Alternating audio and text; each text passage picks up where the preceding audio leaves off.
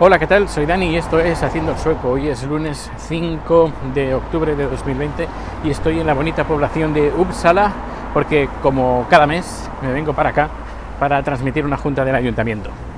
Bien, eh, antes de empezar en materia me gustaría saludar a Pedro Sánchez, al podcaster y recomendar efusivamente sus podcasts, sobre todo eh, Cuarentena, que ahora el tema está muy muy en boga de, todos.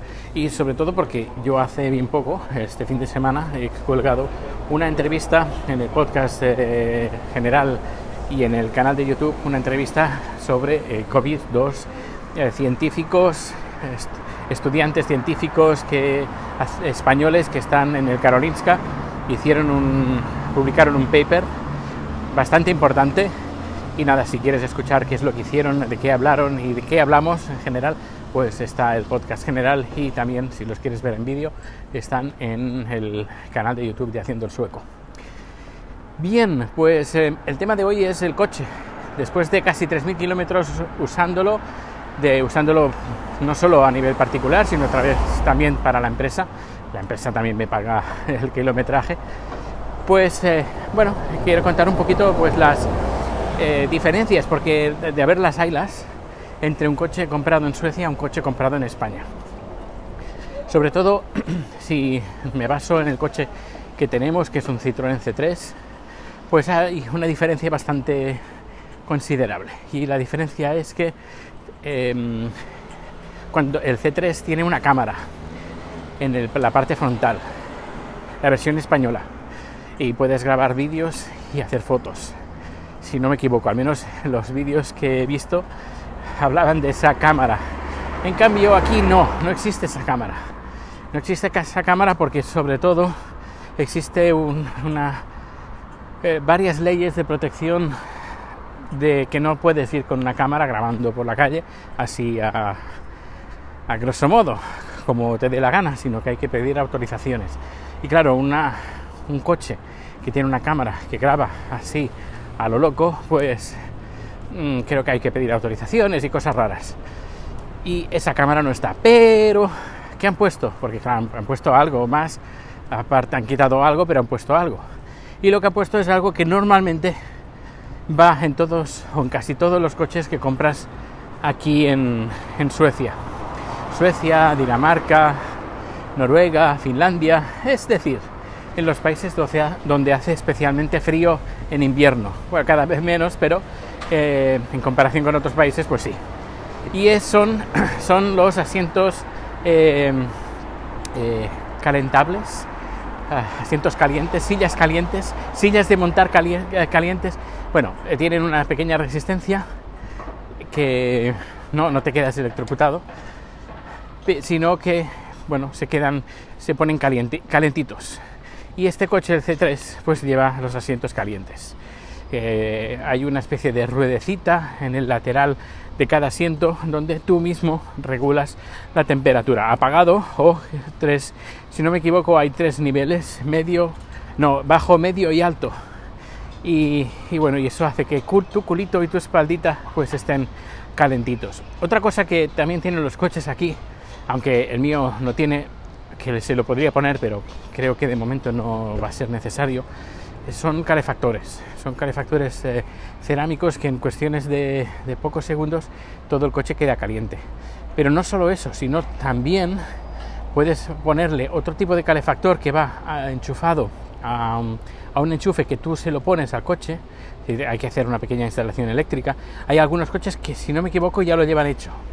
Eh, pero el C3 no. ¿Y en eso qué consiste? En, pues en días que hace mucho, mucho frío, pues esto aparcas el coche, por ejemplo, en mi zona de aparcamiento, justo enfrente, hay un enchufe. Yo pensaba, ah, es para cuando tenga un Tesla poderlo enchufar. No, eso es para la calefacción del coche mientras el coche está parado. Claro, si pones la calefacción cuando esto, eh, tú estás en casa y el coche totalmente eh, parado, pues en cuestión de pocas horas te vas a quedar sin batería. Pues lo que existe, pues una, una opción en la gran parte de los aparcamientos de que hay un enchufe, tú coges el enchufe, lo enchufas ahí y hay un contador y tú pagas por, el, por la electricidad que gastes, no, no, es gratuito. Y, y, bueno, y ese coche enchufado a, esa toma de corriente, pues se mantiene calentito. Así cuando llegas a casa, si está si llega a temperaturas de menos 25, menos 30 grados bajo cero, pues el interior del coche pues a lo mejor está, estará pues a 5 grados o a 10 grados o algo así, al menos lo suficiente como para no quedarte pajarito cuando entras en el coche o al menos tenerlo que encender y esperar eh, pues varios minutos a que se a que se ponga caliente el, coche. Acabo de ver una tarjeta de, débito que la han dejado en qué fuerte, la han dejado en supongo que alguien se le habrá caído y la han dejado en, en una repisa para si alguien vuelve por aquí pues la, la encuentre. No, yo no, no la voy a coger no tampoco eh, no tengo necesidad de, eso. Interesante porque es para que veas que hay de todo aquí en este mundo. Hay ladrones, eh, atracadores, violadores, etcétera, etcétera. Pero eh, te encuentras muchas veces cosas así. Alguien que ha perdido algo, lo pone en un sitio, más o que todo el mundo lo vea, así cuando alguien lo ha perdido y vuelve hacia atrás sus pasos, pues pueda eh, encontrarlo fácilmente. Y he encontrado pues es una tarjeta de débito y ahí se va a quedar. Bueno, pues, pues ya has visto pues las diferencias, al menos estas son las, las básicas.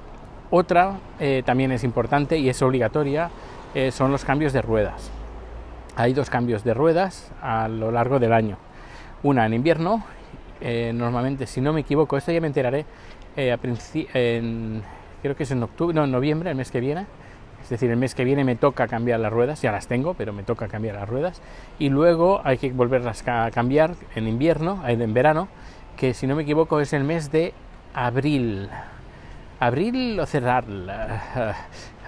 No, creo que es en abril. Creo que es en abril. en abril, madre mía. Creo que es en abril o en mayo, pero yo diría que es más abril que mayo. Pero igualmente ya me enteraré.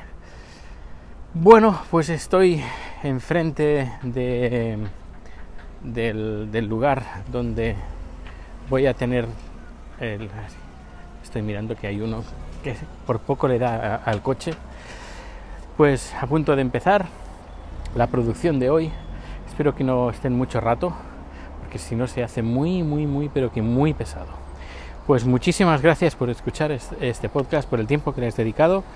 Y ya sabes, todos los datos de contacto en haciendochoco.com. Y nos vemos o, o nos escuchamos muy pronto. Hasta luego.